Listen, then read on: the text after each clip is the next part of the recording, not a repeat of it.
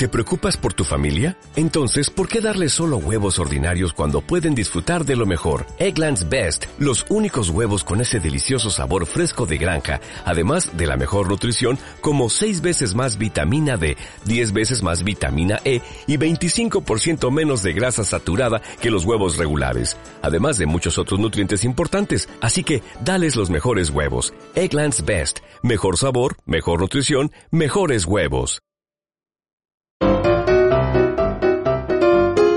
Así suena, un podcast dedicado al sonido en el medio audiovisual. Presentado por Adrián Mázquez.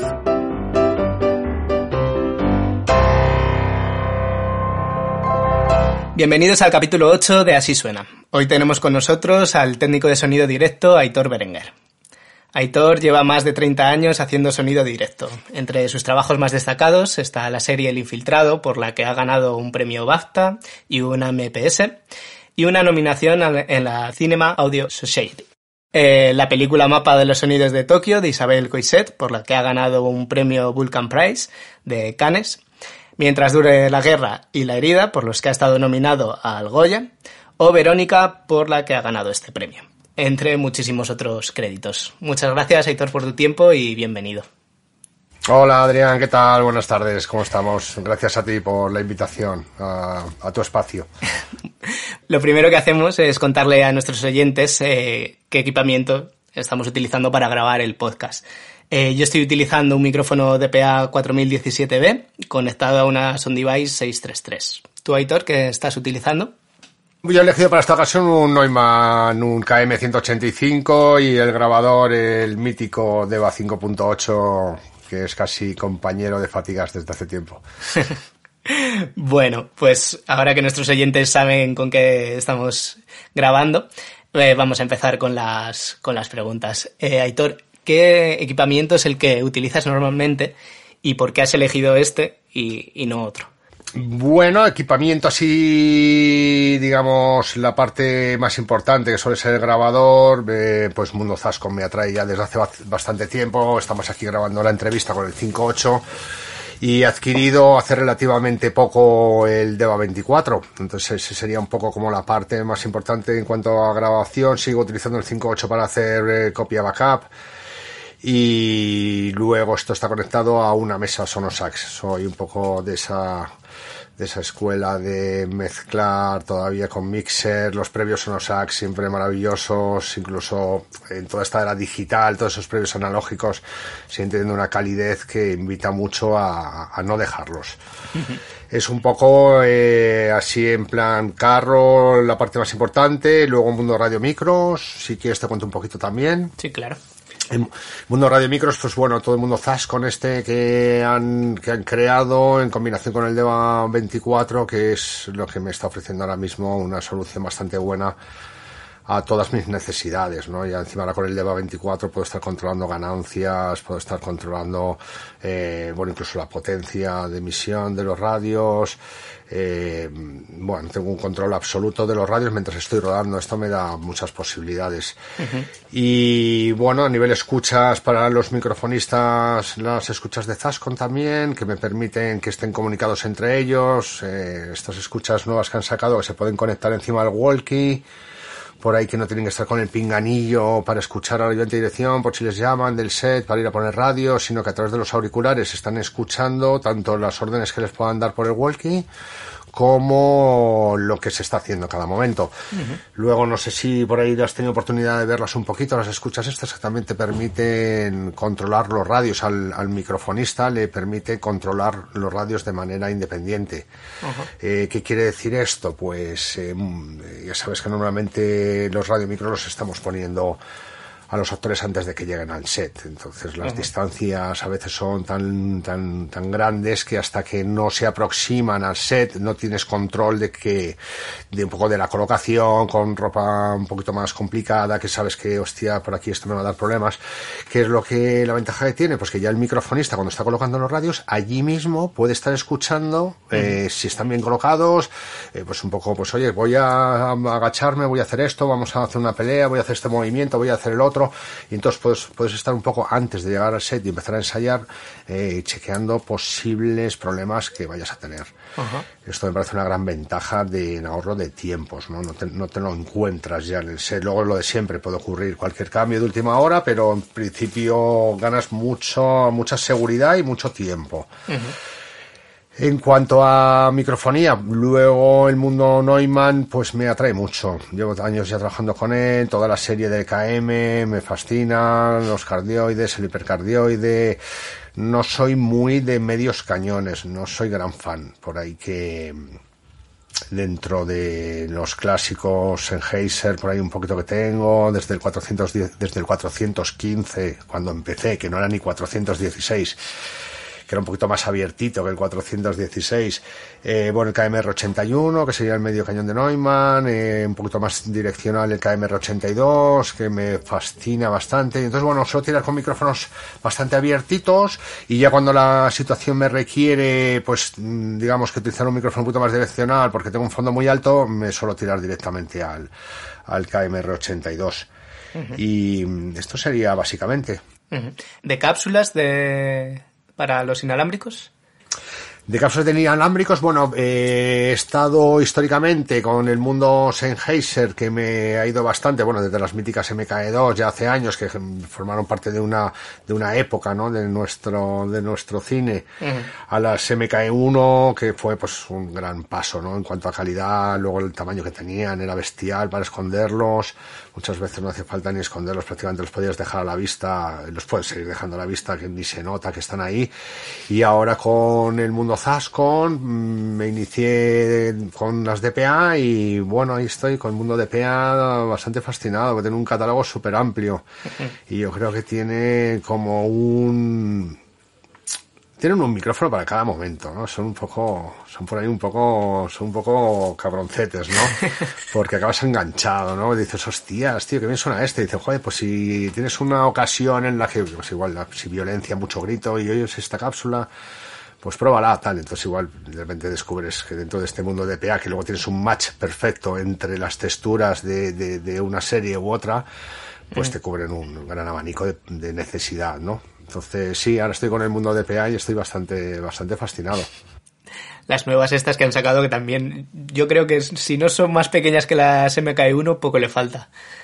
Sí, por ahí le van, sí, sí, sí, sí, más o menos, sí, sí, es fascinante, porque claro, también tenía ese handicap que después de venir a la SMKE 1, cuando te encuentras con algo un poquito más gordito, se hacía un poco raro, ¿no? Dentro de incluso esta miniaturización, ¿no? Que todos son muy pequeños, pero se te hace un poco raro. Entonces, claro, este mundo de PA nuevo de las pequeñitas, sí, ya te aproxima bastante a, a esa, a esa posibilidad de dejar los micrófonos casi, casi vistos sin que se vean.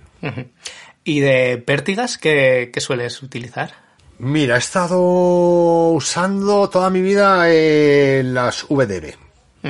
eh, porque en su momento, bueno, como has dicho, llevo más de 30 años trabajando en esto. Yo cuando empecé, empecé de microfonista, existían así como las, las pértigas buenas eran las Panamic, eh, pero las Panamic de aluminio, ¿sabes? Que llevaban, llevaban tres tramos, creo que no llegaban ni a los cuatro metros en la versión más extendida y aquello, bueno, era una revolución en su momento porque era una partida de aluminio, pero era una, bestialidad de peso lo que tenían en comparación con lo de hoy.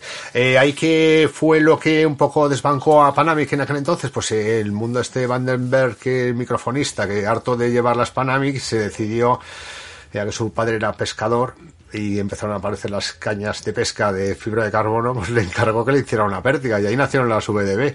eh, tuve oportunidad de conocer a este señor, me las dejó probar, me fascinó un poco el mundo, me fascinaron los cierres que tenían también.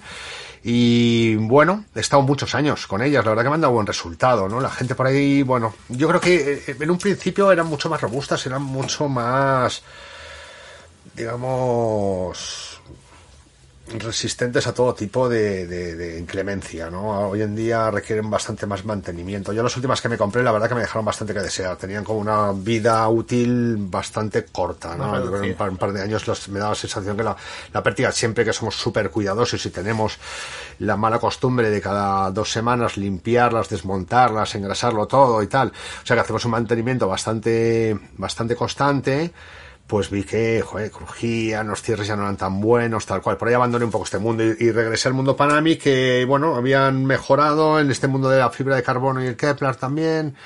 Y estoy ahí ahora, estoy con las, con las XL, las XXL, la L, la L cortita, sí, tengo una variedad de ellas. Sí, está, estoy muy contento. Sobre todo que es que son, son todo pruebas, ¿sabes? Todo tiempo, puedes estar, pueden diluviarte, los cierres cierran bien ya las tengo, las dos más antiguas ya tienen unos años, ¿eh? Y la verdad que estoy encantado. Saca un kit de limpieza ahora también, no sé si lo has visto, para pértiga, los de Panamic, con su grasita para desmontarla, con la llavecita, con un nada, es muy sencillo y las dejas impecables. La verdad que, que, que lo hemos descubierto el año pasado, a finales del año, y, y nos han dejado las pértigas nuevas. Mira, las teníamos bastante bien, pero a nivel grasa, cierre, todo esto de aquí, que abre y que cierra la pértiga, vamos, bien contento con Mundo, Mundo, Mundo Panamic principalmente. Luego por ahí he probado algunas veces las Ambient, estas de Raikot que sacaron, mm, bueno, un poco lo mismo también que Ambient, pértigas buenas de toda la vida, pértigas duras. Sí, quizá no, sí las he probado, sí me han gustado, pero bueno, también una vez que ya te metes ahí tienes tienes varias pérdidas del mismo, del mismo fabricante, acaba, acaba costando un poco mezclar, ¿no? ¿Sabes lo que pasa? Que luego cuando viajas mucho te da mucha vidilla poder intercambiar las piezas, ¿sabes? Que tengas alguna incidencia, se te parte algún tramo, sabes que de ahí puedes rescatar de otra pértiga y entre dos hacerte una, coger piezas de una para otra, esto, bueno, me ha, salvado de alguna. Ese sería un poco el plan que tengo con Mundo y Ya, por último, de, de antivientos, Antiviento, bueno, el mundo Raikot de siempre, últimamente estoy un poco ya con la inquietud de probar otra cosa porque el producto que están sacando veo que cada vez es más problemático. Estoy, estoy teniendo muchos problemas con los cambios de temperatura, por ejemplo, con las piezas de plástico. Los plásticos que están utilizando, había antes piezas metálicas, las van sustituyendo por plástico, lógicamente, para aligerar peso. Y por ahí que estoy viendo que los plásticos se deterioran, no sé cómo son ingleses y allí no tienen tanto sol, no sé si han tenido en cuenta esto a la hora de fabricarlo. Eh, aquí, como, como los tengas expuestos a mucho exterior durante mucho tiempo, en un periodo de dos, tres años, la suspensión empieza a crujir un poquito. Sufre, sufre de dilataciones, luego en invierno con temperaturas bajas se me están quedando las gomas, se quedan un poco rígidas, y entonces cuando le pones el cepelín empiezas a hacer moviéndose un poco rápidos y empiezas a tener bastante problema de ruido. Por ahí que, bueno, tengo unos cuantos por ahí que creo que acabaré de matarlos y me iniciaré en algún en algún nueva, en alguna nueva marca que me estén hablando de maravillas de algunas de ellas, ¿no? Entonces ganas, ganas tengo. Pero esto sería lo que utilizo. Los pelos también, todo Raikot. Eh, Muy bien. Bueno, eh, a la hora de abordar un proyecto, ¿qué es lo primero que, tienes en cuenta o qué es lo primero que, haces? Bueno, cuando lo primero, el primer paso cuando abordo un proyecto es leerme el guion. Una vez que me leo el guion, trato de hablar con el director, ¿no? Porque siempre acabamos teniendo cada uno una lectura como como acabas visionando la película TUM, ¿no? Al final lo importante es acabar haciendo la película que el director quiere que hagas. Y lo siente que hago es tratar de reunirme con el director, ¿sabes? Tampoco me enredo mucho más para no hacerme ideas preconcebidas, es para tener un poco la mente abierta eh, a que el director me cuente qué es lo que quiere, qué es lo que busca y bueno, y hasta qué punto le apetece, le apetece experimentar. Este serían los dos primeros pasos. Una vez que he hablado con el director y ya empezamos a tener ciertas ideas claras o una línea de trabajo que hay que seguir, eh, pues empezamos a trabajar. Eh, lo siguiente que me preocupa mucho es el tema de las localizaciones. Ya en esa lectura de guion trato de ver un poco cuánto exterior hay, cuánto tenemos de interior, qué tipo de exteriores son, qué situaciones son. Eh, me refiero por si es un bosque y va a ser otoño, vamos a tener viento, las hojas secas, los fondos van a ser altos, se van a disparar me voy a exponer mucho igual a un cambio de fondos a mitad de secuencia. Por ahí sí me preocupo mucho de, trabajar con el equipo de localizaciones de manera cercana, en la medida de lo posible, para tratar de buscar con ellos eso que el director quiere, que ellos buscan y tratar de, antes de presentar opciones, echarle un ojito en petit comité para tratar de ver posibles... Se, lo pasa que muchas veces cuando vendes una localización de repente es como muy difícil, escuadra fenomenal, es muy difícil sacarles de allí.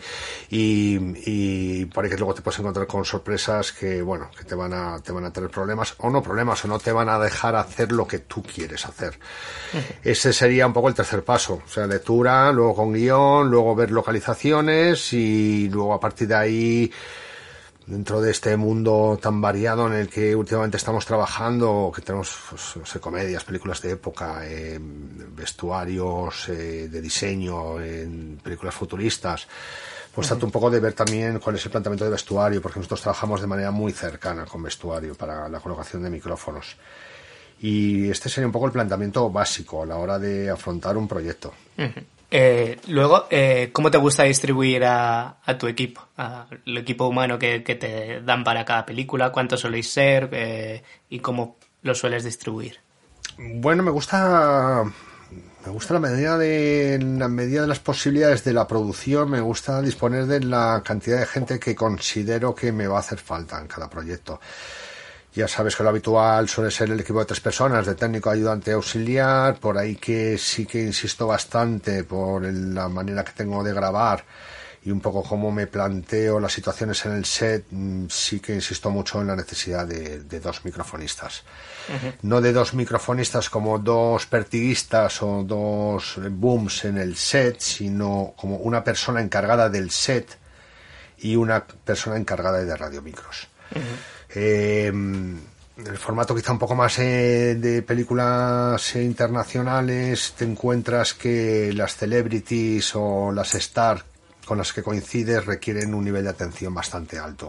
Un nivel de atención bastante alto quiere decir que casi acabas teniendo a una persona del equipo sacrificada constantemente en el, en el campamento, en el base camp o en, el, en el green room donde están los actores, pues un poco pues si llegan a quitárselo antes de salir ponérselo, por ahí que acaba sacrificando a una persona y por eso me gusta que uno de ellos se encargue exclusivamente de los de los actores. En estas situaciones, ¿qué es lo que hago? Pues trato para no, no se me quede muy descubierto el set, trato en la medida de lo posible incorporar a, un auxiliar para, para que dé apoyo a, tanto al de radios como al microfonista de set, porque nos gusta mucho pues hacer bueno, el tema de grabar ambientes mientras rodamos.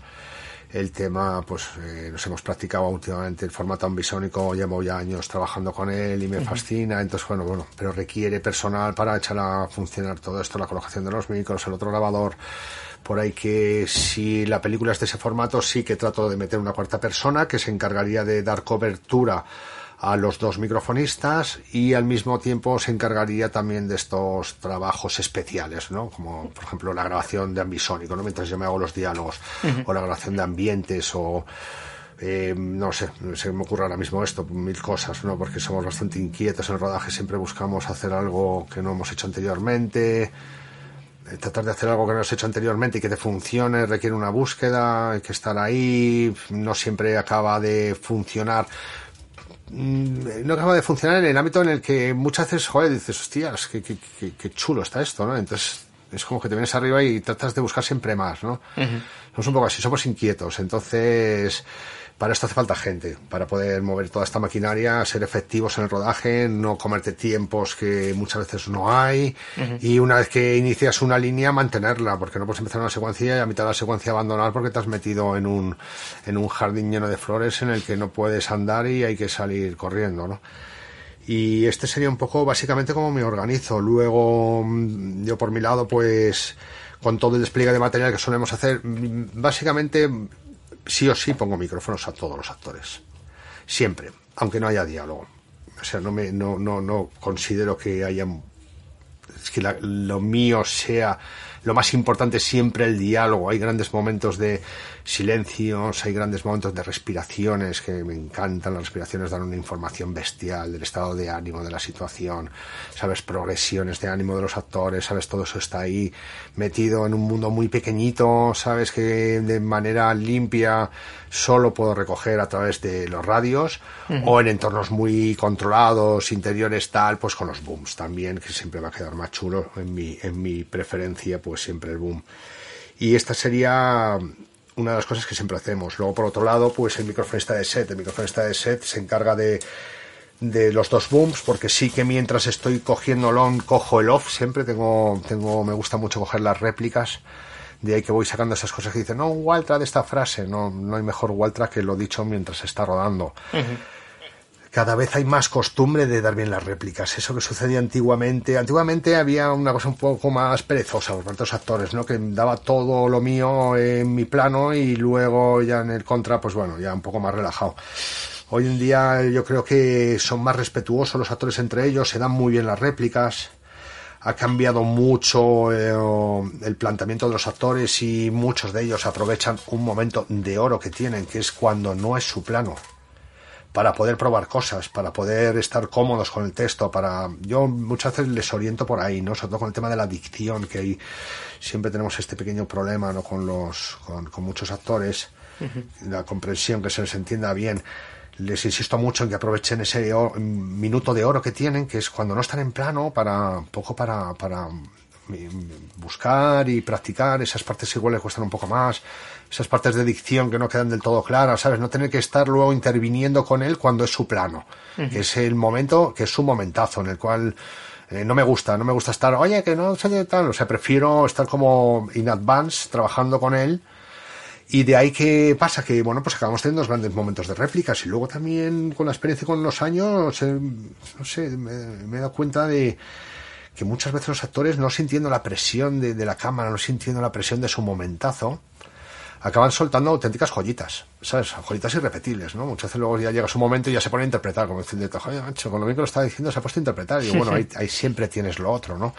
Luego, eh, cada vez son más metódicos los actores. Ah, bueno, hay un poco de todo, ¿no? Pero en general acaban siendo más metódicos en el mundo de la televisión, sobre todo, ¿no? Por no, por no, por no, no, no da tiempo a, a estar probando muchas cosas y lo mejor es afianzar las posiciones. Por ahí, ¿qué pasa? Que los tempos son muy parecidos, la, eh, la posibilidad de coger una frase de otro lado y, y, metérsela en la boca pues no es tan complicada y, y por eso aprovecho a grabar todos los off. Eh, al mismo tiempo, mientras están colocando los radios y no hemos empezado a rodar, pues todo el mundo ambientes, grabo ambientes también. Me gusta grabarlos mientras ruedo. No, no, no, no me gusta que pase una ambulancia y cortar, ¿no? Hombre, es una película de época, la ambulancia no pinta un carajo, el helicóptero tampoco, ¿no? Pero sí que no me gusta desaprovechar un momento que puede ser maravilloso, que tiene una ambulancia, que igual la encajas perfectamente en la situación, es la vida misma, estás en un ambiente urbano hay muchos, muchas cosas que tenemos tendencia a cortar porque nos fastidia el sonido y yo trato siempre también de aprovechar esos momentos en los que el actor también puede tener un momento glorioso, encima, bueno, pues tienes eso que hay que convives. ¿Qué tiene que ver esto con los ambientes mientras rodamos? Pues grabar un ambiente mientras rodamos quiere decir que yo tendré esa ambulancia la tendré limpia, podré cubrir el contraplano, ¿sabes? O posibles que voy a coger esta toma, dos de esta toma cogeré dos o tres frases, pero luego el resto del texto lo voy a coger de la toma 3-4, que ya no hay ambulancia, entonces mantener una continuidad, ¿no? Me permite eso. Por eso grabo los ambientes mientras estamos rodando. Por eso trato de utilizar para los ambientes los mismos micrófonos que estoy utilizando en los booms, por eso trato de buscar un punto dentro del set que tenga el mismo fondo que estoy teniendo por los booms para tener un buen match. Luego tenemos estos también en, todas estas películas urbanas que hacemos, pues ya sabéis, tenemos estos cambios horarios, tienes estas horas puntas en las cuales dices, hay mucho coche, pero tengo menos fondo de tráfico porque el tráfico está parado, a esas horas más intermedias en las cuales empieza el tráfico a rodar con más velocidad, los fondos empiezan a subir. Claro, tardas en, en hacer la secuencia esa de dos, tres páginas, igual te tiras todo el día haciéndola, ¿no? Y entonces por ahí que, que los cambios de fondo son muy variados, nunca sabes cómo van a acabar montándolo y sí me parece muy interesante estar haciendo un registro de ambientación en todas las tomas. Entonces todas las tomas tienen su propio ambiente. Luego, ocasionalmente, si veo que la necesidad, acabo haciéndome pues unos room toms, un, ambiente de más de, no sé, porque de repente me surja, yo qué sé, pues un riego, una fuente, tal, entonces pues me, ya me cojo estas cosas más puntuales, ¿no? Para incorporarlas. También me hago muchos ambientes mientras estamos rodando, me hago un LCR para tener cubierto todo el frente de la pantalla. Luego ahora pues estamos dándole al mundo ambisónico, que bueno, también es un, es un formato muy singular, no, no, no, no tiene cabida en todo, en, en, todo lo, lo, que hacemos. Entonces sí que, pero hay momentos y situaciones muy singulares en las que nos encontramos en las que estamos utilizando esta microfonía. Entonces, bueno, esto también requiere unos tiempos de colocación por ahí que, Así es un poco como distribuimos el trabajo, el rodaje. Muy bien. ¿Cuál es la escena más complicada que te ha tocado grabar, que, que recuerdes? La escena más complicada, uff, cada vez se está poniendo más complicado esto. Me cuesta ya discernir cuál es la secuencia más complicada. sí, en este mundo de multicámara, planas secuencias, este mundo del digital, que para empezar le damos al botón rojo, luego ya vemos lo que rodamos, ¿no? A ver qué falta. No, ese planeta de tal y dices, hostia, pero ya está. Sí, sí, ya está, ya está. Entonces, sí. Ahora mismo, bueno, ha sido más recientito que me la memoria, una serie que hemos hecho, estado antidisturbios, tiene muchos momentos muy complicados de... Mm, hemos buscado una, interacción directa entre actores y, y, lo que estaba sucediendo en escena antidisturbios son policías antidisturbios y se dedican a hacer lo que se dedican a hacer. No hemos practicado esto de la mímica, no hemos practicado esto de que se callen, hemos hecho hemos hecho el bestia. Hemos hecho el bestia dejando que todo ruede de manera natural. Hemos conseguido, hemos conseguido hacer un gran trabajo. Creo, en el ámbito de que el resultado final es muy bueno. Hemos tenido con muchos micros también, ¿eh? De esta cosa tienes como, puedes dibujar un paisaje a tu manera, ¿no? Dentro de este Girigay que se acaba formando, ¿no? De 400 personas a las hostias con los antidisturbios soltándose tres páginas o cuatro o cinco de diálogo eh, los disturbios con los cascos, todo gritos, tal. Entonces, todo este tema de, de microfonear a, a todos los actores, que además ahora con el DEVA 24 tienes una cabida bestial de, pistas y de micrófonos que colocar y, y, poder dejar ahí por lo menos aparcados para ver cómo funcionan, si funcionan rescatarlos, si no funcionan pues un poco discriminarlos, pero sí no dejar de poner porque no tienes hueco para colocarlos. Y hemos, hemos conseguido también, yo creo que lo más importante para el proyecto y para, para el valor de producción es que la interacción de los actores con lo que estaba sucediendo ha sido bestial. Ellos me hemos alucinado y decían, oye, tío, pero esto, pero esto va a ser así, pero esto no va a ser mímica. Y digo, pues esto va a ser como iba a ser desde que hemos ensayado, porque ya hemos ensayado estas secuencias. Me gusta estar en los ensayos en la medida posible, o me gusta que me los graben y que me los manden para poder estar trabajando desde antes de que se empiece con el director sobre todo para controlar este tema de las dicciones y hay un personaje que ya vas viendo que no que, va a ser un poco eh, delicado en cuanto a dicción pues ya desde el principio trabajar con él no y, luego, pues bueno, también estos ensayos te permiten, bueno, has ensayado haciendo todo esto aquí, esto te lleva a unos niveles de voz que serían los niveles normales.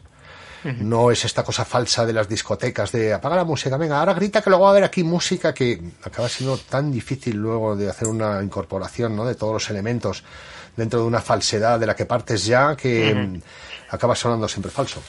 Por mucho que intentes hacer un control de niveles, ¿no? En este caso es curioso cómo ha desaparecido todo eso, esa falsedad, porque nos hemos metido en un mundo real en el cual todo sucedía de la manera que sucedía. El que gritaba, gritaba, el que no gritaba, no gritaba.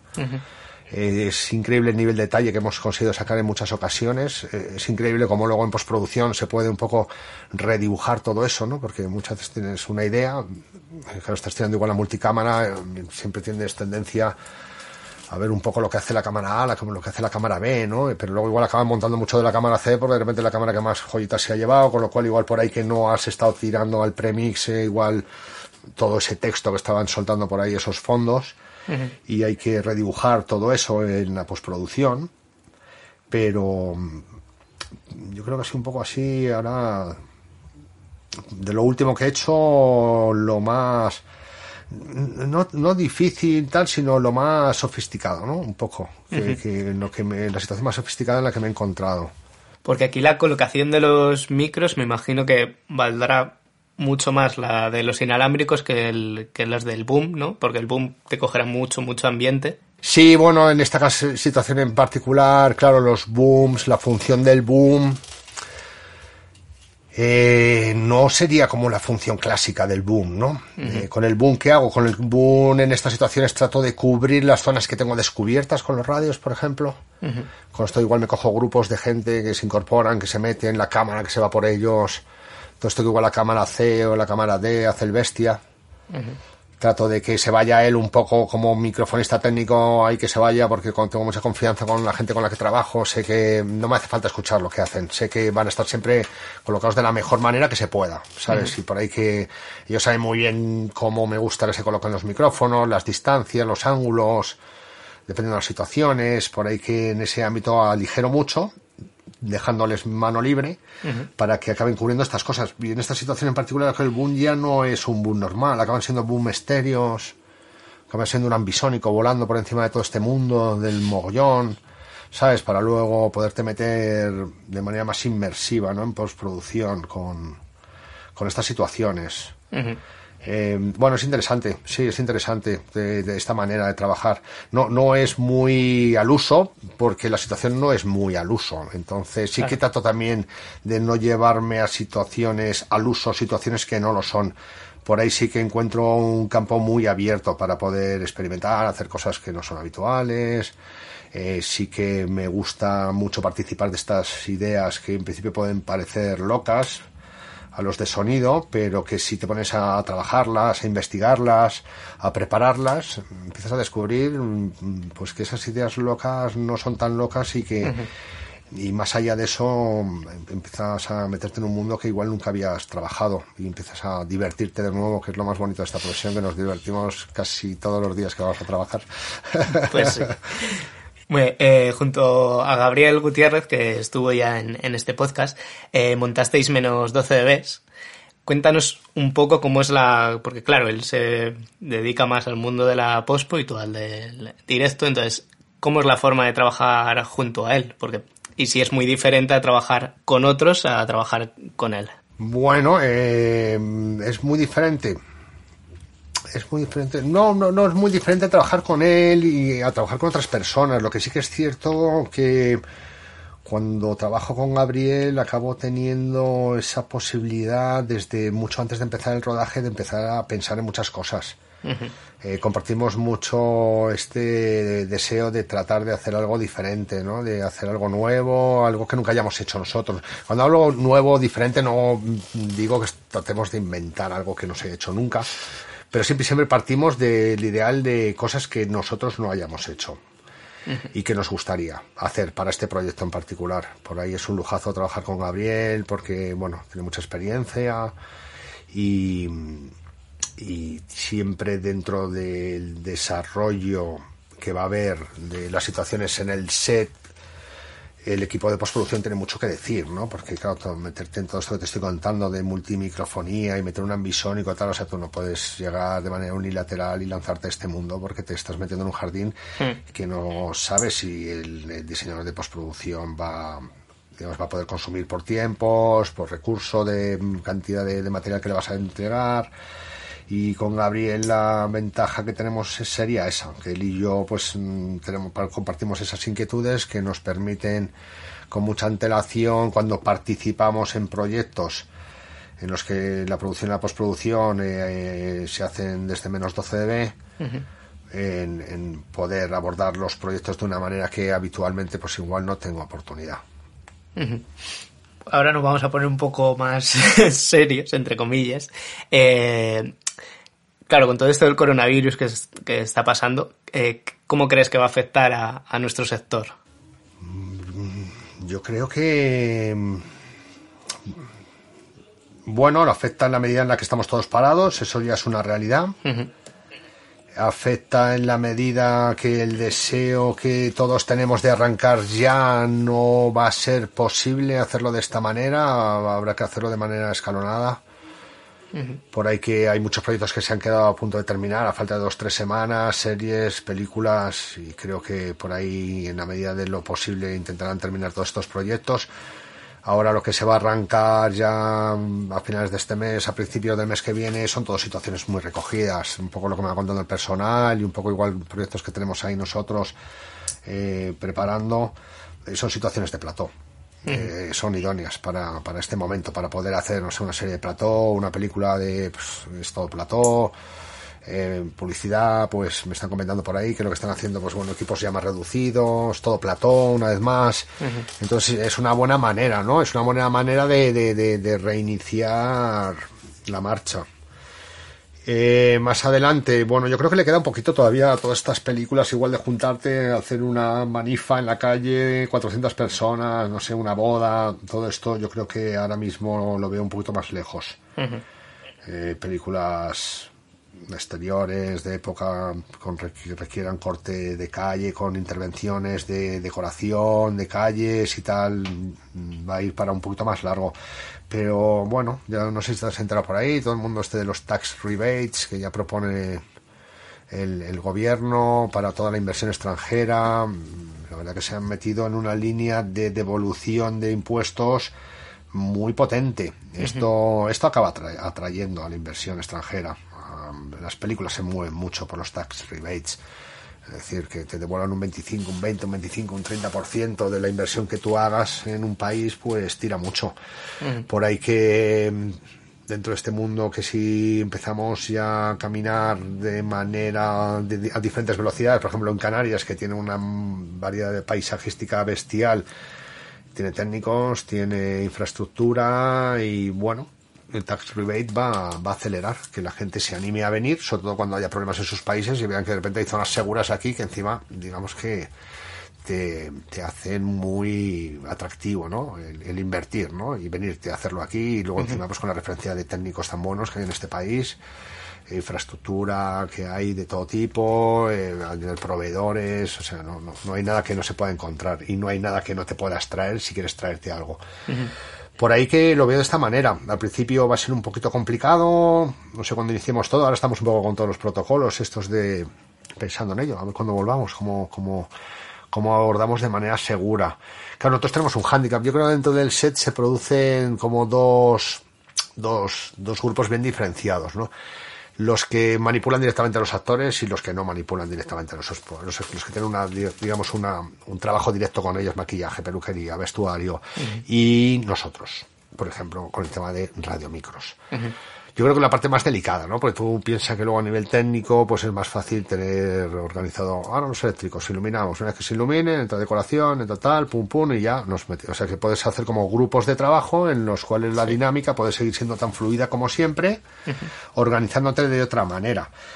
Eh, ¿qué, va a cambiar? Va a cambiar esto, los grupos de trabajo que tienen relación directa con, con los actores. Entonces ahí estamos ahora un poco trabajando, estamos pensando, estamos dando muchas vueltas, estamos tratando de inventarnos cómo vamos a hacer esto de manera principalmente ágil, porque ya sabes que los tiempos en los rodajes son los que son.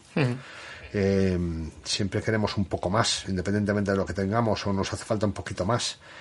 Y hay que ser ágiles, no podemos entrar en unos protocolos de seguridad que, que requieran mucho tiempo, porque no van a tener cabida en el set. Por ejemplo, a nivel televisión, igual a nivel producción, eh, largometraje, con otro tipo de, de, tiempos, otro tipo de presupuesto, sí que tengas oportunidad de tomarte unos tiempos de una manera determinada. Eh, prefiero pensar más en el día a día, al uso aquí en las producciones que solemos hacer, que, que no va a haber mucho más tiempo para hacer lo que hemos hecho siempre, pero por primera vez de manera más segura que nunca. Pero bueno, estoy animado, ¿eh? No, no, lo veo, no lo veo tan complicado. Lo que veo que va a hacer falta una serie de herramientas que no acabo de encontrar, cosas que se te ocurren y dices, joder, al final las tendremos que hacer nosotros, ¿no? Sí. Para, para aligerar tiempos. Por ejemplo, el tema de desinfectar micrófonos, cosas de estas. No puedes estar echándole alcohol isopropílico a los micrófonos todos los días. No te quiero decir que una vez al día pero no puedes estar cada vez que si cambias de... Eh, ahora que entran los actores, que entran el otro, entonces eh, no, no creo que sea tan conveniente estar limpiando constantemente el micrófono como protegerlo con algún... con algo de usar y tirar que sea fácil de quitar y poner y te permitiría no consumir tiempo y mantener un alto nivel de seguridad pero bien, bien, bien animado y con muchas ganas, como todos, ¿no? de empezar ya, de ver gente, aunque sea rodando. bueno, ahora nos vamos a ir con las preguntas que nos hacen nuestros oyentes, aunque hay algunas que ya las has respondido en mayor o menor medida. Eh, Guillén Carvajal nos pregunta de qué manera hacer los room toms, si en cada escena, si los tienes en diferentes, cuando tienes diferentes fondos. Aquí ya nos has contestado que tú siempre estás grabando ambientes. Y sí, y luego también, hombre, un poco en la, sí, en la medida de la necesidad que considere, pues me hago los ambientes clásicos de que se calle un poco todo el mundo y, y hacerme los ambientes que correspondan, claro. Vale, Maitane nos pregunta que cuáles son esos micrófonos, qué, qué, micrófonos utilizas para los ambientes sonoros. Bueno, como os he comentado antes, soy bastante fan de toda la serie esta de Neumann, la serie KM y bueno, tanto los ya el direccional, el KM82, pero básicamente lo que hago es tratar de machear todos esos fondos con los micrófonos que estoy utilizando en los booms. Uh -huh. eh, entonces, eh, he utilizado de Neumann, pues los 150, los 140. Sí, me gustan mucho los, los 140 para, para, los ambientes. Tienen mucha profundidad, definen muy bien. Son, unos micrófonos maravillosos. Uh -huh. Tienen algo, unas características que no he encontrado en otros micros de, de muy características similares, ¿no? Eh, principalmente el tema de profundidad, y, y, de definición de los términos dentro de las profundidades. Te da muy buen término infinito, tienes unos muy buenos términos intermedios y tienes muy buenos términos de primeros planos sin que se peleen. Dentro del micrófono no se pelean todos estos espacios, uh -huh. ¿no? Y acabas teniendo una sensación de realismo que a mí me agrada mucho. Entonces sí, son, son mi elección principal es esta. ¿Y qué técnica utilizas? Pues mira, me tira mucho en el mundo del estéreo el, el formato ORTF. Uh -huh. Eh, que me da una sensación y una amplitud, la verdad que me da una espacialidad súper buena, ¿sabes? Te pones los cascos y, hostia, te da una sensación de estar en el sitio donde estás, por ahí que eh, llevo muchos años usándolo y es, digamos, mi, mi favorito, uh -huh. el habitual. Audio Raw nos pregunta micrófono favorito para interiores y por qué. Eh, 185, ¿no? Sí, los 185, los 140 los, los utilizo también mucho. Los 140 me permiten en acústicas más complicadas. El 140 tiene un, un rebote de, de, acústica muy cortito. Entonces, todas estas cosas que siempre son jodidas de meterte en una iglesia, en algún sitio, bueno, ya no hace falta que sea una iglesia. Te puedes meter en habitaciones con unos acondicionamientos acústicos inexistentes, que es un infierno, ¿no? En zonas que igual tienes grandes cristaleras, que acaban teniendo muchísimos rebotes. Por ahí que es un micrófono que se comporta de manera súper noble. ¿Sabes? Acabas teniendo esa parte de acústica, puedes acabar incorporando esa acústica dentro de como un elemento más de, de, la escena. Y no me genera mucho conflicto para luego las ediciones, ¿sabes? No tengo colas muy largas, acabo teniendo rebote, rebote y medio, no me voy mucho más allá con este micrófono, por eso me gusta mucho, por ejemplo, para interiores en situaciones acústicas comprometidas, el 185 cuando necesito un poquito más de direccionalidad, porque igual me estoy separando un poco más de por tamaño de plano, igual el 140 mmm, se me queda excesivamente natural y muchas veces no necesito esa eh, esa naturalidad, sino que necesito presencia, ¿sabes? Para que luego la puedan trabajar bien en postproducción y que busquen ese punto ellos, uh -huh. pero no comprometerlo yo desde el momento que lo estoy grabando. Eh, me gustan los micrófonos abiertos. El mundo de los medio cañones, hace mucho ya que de tiempo que los, que los dejé de, de, utilizar en interiores y dice, no, claro, estoy muy lejos, está, está, está el medio cañón. Los medios cañones tienen, por lo menos hasta donde he probado yo, recogen mucho rebote por la parte de atrás, entonces en el momento que te estás pegando los techos acabas teniendo, no sé, no tener un comportamiento noble, en la medida en la que tienes un personaje que se va acercando a una pared y en, en la proyección en línea recta hacia la pared, según te vas acercando con el micrófono y siguiendo al actor, y vas teniendo todo el rebote, empiezas a tener un problema de, de de, bueno, pues que se empiezan a anular fases por rebotes, empiezas a perder un poquito de repente grave, se te disparan los agudos, depende un poco de la superficie contra la que estés tirando el, el, el la uh -huh. voz, si es un cristal, si es una pared. Eh. Por ahí que, por ejemplo, en ese comportamiento de movimiento de un actor eh, dentro de una habitación me cambia muchísimo tanto la acústica como, como, como las texturas que estoy trabajando y no me va, no me va. Entonces por eso hoy sí que abandono el mundo medio cañón. Eh, entonces, ¿qué haces? Si tienes que estar muy lejos, tiras con un cañón, no, no me acaba de agradar mucho los cañones dentro. Depende, ¿eh? Depende de qué eh, circunstancia. Al día de hoy sigo probando muchísimas cosas. Me gusta, me gusta no quedarme con la duda. Uh -huh. Me gusta, si puedo tirarme por ahí, ¿sabes? Muchas veces coger otro micrófono y decir, mira, ponte tú ahí al lado con otro micro. No dejar de oírlo. No me gusta perderme nada. Uh -huh. Me gusta saber que si hay algo interesante, no, no, no, no se quede sin capturar, ¿no? y ¿qué, qué, qué pasaría entonces si ya tengo mucho problema con acústicas y con tamaños de cuadro y con aire y tal, pues el mundo radio, el mundo radio que, que los microfonistas que llevo de Radio Micros, bueno, pues me, me, me, me encanta todos los días seguir aprendiendo de ellos. Son unos monstruos. Me ponen los radios de manera divina. Sí, soy muy triquismiquis, me gustan posiciones muy concretas, pero, joder, tiene un dominio de la técnica de colocar radios que me los ponen que a veces... Hay muchas situaciones en las que me encuentro que me cuesta elegir. Y esto mola. ¿no? Cuando no hay, no sabes qué es mejor, es, el, gran momento. Y es lo que suelo hacer, micrófonos abiertitos con 85, el 140, y de ahí si me quedo, me quedo lejos de, de la fuente sonora, ya me voy al mundo radio micro. Uh Tomás Cruzet nos pregunta, eh, en una secuencia con dos booms y cuatro inas, por ejemplo, ¿qué es lo que monitoreas en, en tus cascos? Yo lo monitoreo todo, todo en el ámbito que me gusta tener todo súper controlado, no me gusta abrir pistas, dejarlas ahí y que luego el de postproducción que se busque la vida.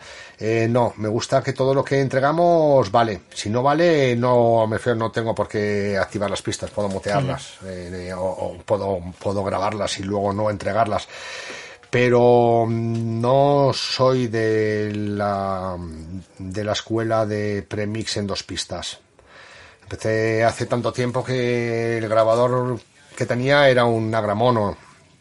Eh, por ahí que a mí el, trabajar en una sola pista no me, no me asusta. Cuando pasamos ya a ese mundo ya del DAT, ese paso intermedio entre la grabación analógica y el mundo este de los discos duros que hay hoy en día, sí practiqué en muchas ocasiones grabar con diferentes, con más de un grabador, eh, para colocar los micrófonos separados y hacerme yo los premix. Uh -huh. Me gusta hacer un premix. No quiere decir que lo que esté haciendo sea lo mejor que va a poderse hacer, porque sí que en postproducción es increíble la capacidad que tienen las herramientas tan potentes que hay hoy en día para mejorar todo lo que está bien acaba estando fenomenal y todo lo que está fenomenal acaba estando increíble. Y pero sí que sí que me sí que me sí que me gusta hacer un trabajo a priori que permita al director tener un feeling de qué es lo que hay. Uh -huh. Me gusta que el director participe desde que estamos rodando de lo que está oyendo le gusta. Sí que me gusta esbozarle en ese premix. Uh -huh.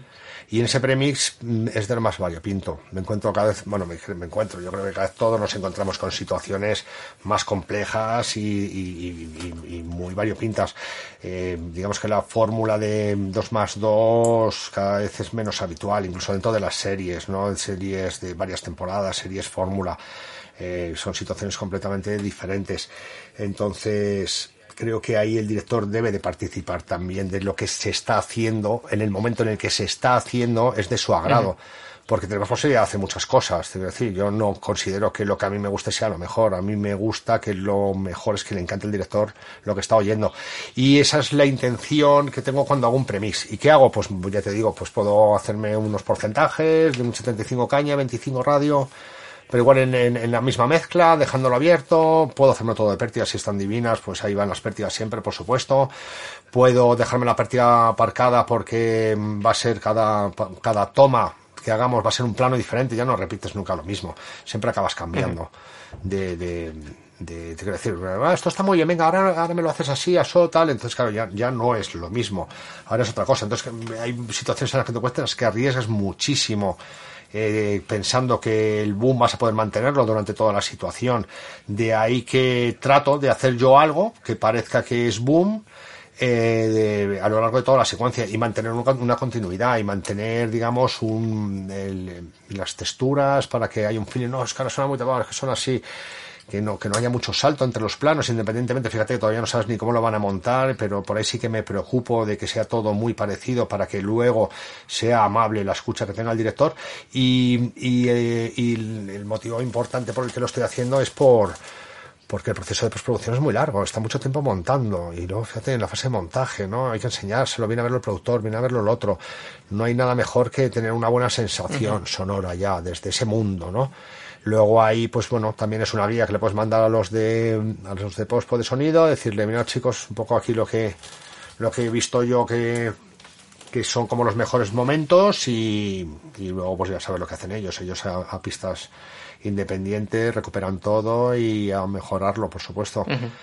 Y es lo que hago. Eh, trato de controlarlo todo. Me gusta, me gusta tener un control absoluto de lo que estamos haciendo. Me gusta que todos los micrófonos que se hayan puesto funcionen no abandono porque estoy oyendo muy bien los booms, no dejo de mostrar interés por los radios, me preocupa de que sigan. Y de hecho hay muchas veces que situaciones de estas de boom, que ya sabes que está fenomenal todo y tal y cual, y de repente de la confianza que tengo con el microfonista lo dejo ahí, sabes, veo un poco controlando tal y me dedico a los radios en una cuestión en la que estoy mandando el premis exclusivamente el boom, ¿sabes? Pero sí que me preocupo de que los compañeros de Pospo reciban el material en las mejores condiciones. Luego cambia todo mucho. Hay situaciones en las que depende de muchas vueltas y es muy interesante tenerlo todo bien por todos los lados. No, no, ser yo el que decida qué es lo mejor cuando se está haciendo, sino tratar de hacerlo lo mejor posible para que luego en el siguiente proceso los que ya tienen, digamos, un resultado más afinado de montaje y todo esto aquí, que ya tienen más certeza de qué es lo que se ha hecho, puedan dejarlo ya pues afinado al máximo. Por lo tanto, vas escuchando LR y haciendo PFLs, ¿no? Eh, sí, bueno, luego el sistema de escucha de Zax con el tema táctil de la pantalla es que es súper ágil. Fíjate, de hecho cuando me compré el 5.8, que siempre la, decisión de comprarte un nuevo grabador es, es complicada son todos maquinotes, ¿no? Son todo máquinas que, tienen unas posibilidades bestiales. Por ahí que no hay muchas diferencias entre ellas, más allá de un poco pues, el protocolo que maneja cada una, o lo friendly que te pueda resultar una u otra. Y entre esta duda existencial, acabé decantándome por el DEVA, sencillamente por el tema de la escucha. Esto de poder estar tocando la pantalla en tiempo real, inmediato, todas las pistas, puedo estar moviendo con el dedo hacia arriba y abajo y estar chequeándolas todas y, normalmente tiro mucho de pantalla, no tanto de PFLs ni nada. Tengo mucho los dedos siempre una mano en el mezclador para lo que pueda pasar en cualquier momento y sí que igual con la otra estoy en la pantalla controlando, controlando todos los micrófonos, que funcione todo. Luego muchas veces estás viendo por acción y tal, que estás escuchando una cosa en primer término, estás viendo el del fondo que se está rascando así en el radio micro, que lo estás viendo en la aguja, que se empieza ya ahí un poco a disparar todo, y por ahí que sí que trato un poco de controlar que pues no se lo haya despegado, de que no me lo haya cambiado de posición, bueno, no sé, de estas cosas. pero sí, sí, control, control de todo. Y luego Tomás también nos preguntaba que si tienes alguna técnica aparte de las moquetas para que no suenen los, los pasos. ¿Alguna técnica aparte de la moqueta, Jope? Pues desgraciadamente no. Moqueta. Desgraciadamente no, no sé, así que me funcione bien, ¿no? Los silent steps estos que hay no me acaban de cuadrar. Pero eso sería ya más para, para actor, ¿no? Para los actores. Sí, pero porque dice, ah, los pasos del equipo, ¿te refieres? Sí, sí, sí. Ah, imagino que será. Ah, esto que va uno andando solo y que parece que hay un, que es un cien pies, que se oye a todo el equipo detrás. ¿Qué es lo que hago? Pues no, no, me veo al mundo moqueta, al mundo moqueta, al mundo pues reducir al máximo el personal que está ahí. Y bueno, yo creo que cada vez son más respetuosos, ¿no? Me encuentro cada vez más con ese mundo Steadicam que se preocupa de, oye tío, tal, perdona si te he hecho ruido, tal, sabes que te llega, no, no, joder, estoy encantado, ¿sabes? Eh, ese ayudante de cámara que ya, pues con, ahora con los mini monis que llevan y con el mando del foco, pues tampoco hace falta que vayan pegados a la cámara, pueden quedarse un poquito más aparcaditos.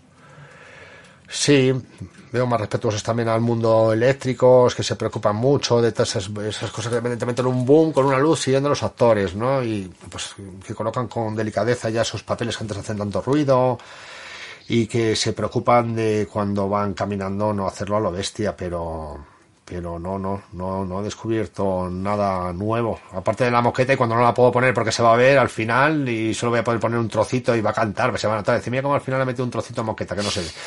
Eh, por ahí que sí que trato de que participe todo el, el, set, ¿no? De esta situación para que no sea aquello, pues como te he dicho, dos andando y un cien pes siguiéndoles, ¿no? bueno, y ya por último, Bernie Pastor nos ha hecho una pregunta, que es lo que suelo hacer yo para, para cerrar el podcast, que es eh, consejos para la, para la gente que está, que está empezando. Consejos para la gente que está empezando, pues, pues nada, ánimo, inasequibles al desaliento siempre. Las situaciones son de los más variopintas. ¿eh? Nuestro departamento es muy, es muy complejo. Tiendes a muchas veces a la desesperación. Pero no hay que desesperar, hay que preparar. Hay que preparar bien, hay que involucrarse en el proyecto desde el principio. Hay que pelearse mucho en la preparación, no hay que preparar, prepararse, eh, pegarse o, discutir en el rodaje, ¿sabes? Hay que prepararlo todo, hay que hablarlo de antemano. Luego sucede lo que sucede muchas veces y esto ya contra eso no se puede luchar. Pero no hay nada que mejor suene que lo que te llevas preparado por ahí que animo mucho al personal a que practique esta faceta que igual no, estás no es tan fascinante como la del rodaje, pero sí que van a encontrar un mundo en el cual van a tener una situación de confort más amplia cuando estén rodando, con una buena preparación y sobre todo un nivel de disfrute mayor. Me gusta mucho disfrutar cuando, cuando trabajo, no me gusta preocuparme sí me preocupo porque soy una persona seria y preocupada y muy involucrada con, mi trabajo, pero mm, me encanta disfrutar los momentos que vivimos y muchas veces cuando tienes situaciones controladas que llaman los microfonistas, oye tal, y si hacemos ahora tal, hacemos tal, les digo, no, ahora es el momento porque tenemos muy poco tiempo de poder disfrutarlo. Hay que mirar y disfrutar, eh, hay, hay que oír y sentir, ¿sabes? Si no tenemos un hueco para escuchar y sentirlo, y escuchar, sentirlo y disfrutarlo, nos hemos perdido el momentazo y nos hemos perdido lo más importante, que trabajamos para disfrutar. En el disfrute eh, está la calidad también. Por eso es importante preparar. Y es un, consejo, pues, es que se me ocurre ahora mismo, pues, como importante, ¿no? Para los que empiezan, hay que preparar, preparar. Leerse el guion, trabajar con, con el director, trabajar con localizaciones, trabajar con producción, trabajar con vestuario. Es súper importante la relación con vestuario.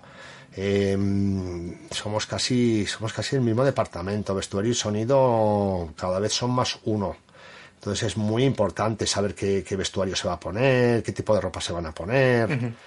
Em, tratar de ver con vestuario de antemano por ejemplo en esta pues, pues es un poco más cercano pues antidisturbios los trajes los van a hacer pues ya está pues se van a hacer los trajes. ¿por qué no partimos ya cuando los están haciendo de digamos, como trampas, ¿no? Para meter los micrófonos, eh, ya, ya no es que rompas y descosas, sino que incluso ya dejas cosido un agujerito para que no se vaya a deshilachar nada, que ya sea todo como muy amable. Incluso que te dejen un, tubito metido para que luego el cable por dentro no sea un sin Dios pasarlo, para que los puedas dejar dentro de la ropa y solo los saques cuando se lavan, eh, para que te hagan un bolsillito para colocar la petaca, para que dentro del casco cuando los vayan a, a mandar a hacer que dejen ya en la goma espuma un troquelado para poder meter las petacas. Que, entonces todo esto de aquí, tú fíjate, es casi, casi como si estuvieras trabajando con gente de tu departamento, ¿no? Pues estás hablando con vestuario y estás diciendo, no, hay que hacer un troquelado, hay que hacer tal, los bolsillos, déjame un ojal para poder meter el cable, todos los bolsillos de las camisas por dentro, ¿sabes? Con pasacables para poderlo sacar por el bolsillito. Entonces, otra recomendación sería esta, ¿sabes? Participar y disfrutar con el equipo de, de vestuario. Lo mismo digo con peluquería muchas veces en cosas de época, ¿sabes? Esconder micrófonos en, el pelo, me, encanta, ¿sabes? No hay mejor posición para un micrófono que, el pelo. Aunque te expongas en exteriores hay que arriesgarse. Yo me encanta arriesgarme. A mí me dice, joder, pero vamos a hacer así, tío, nos vamos a arriesgar mucho. Me encanta, me encanta arriesgarme. Si me arriesgo me divierto, si no me arriesgo me aburro. Por ahí que sí, sí, sí, estas serían unas recomendaciones así un poquito básicas, sí, mucha preparación eh, y colaboración con el resto de los departamentos para cuando llegas al set tener un control de la situación en la medida de lo posible, lo más amplio. Bueno, pues muchas gracias, Aitor. Bueno, Adrián, a ti, por nada, por la invitación y nada, que me encantan tus podcasts y que, que sigas, que sigas, ánimo. Muchas gracias. Bueno, y a nuestros oyentes, daros las gracias también por escucharnos y nos vemos en el próximo capítulo. Recuerda que puedes pedir las pistas de este podcast en así suena podcast arroba gmail.com.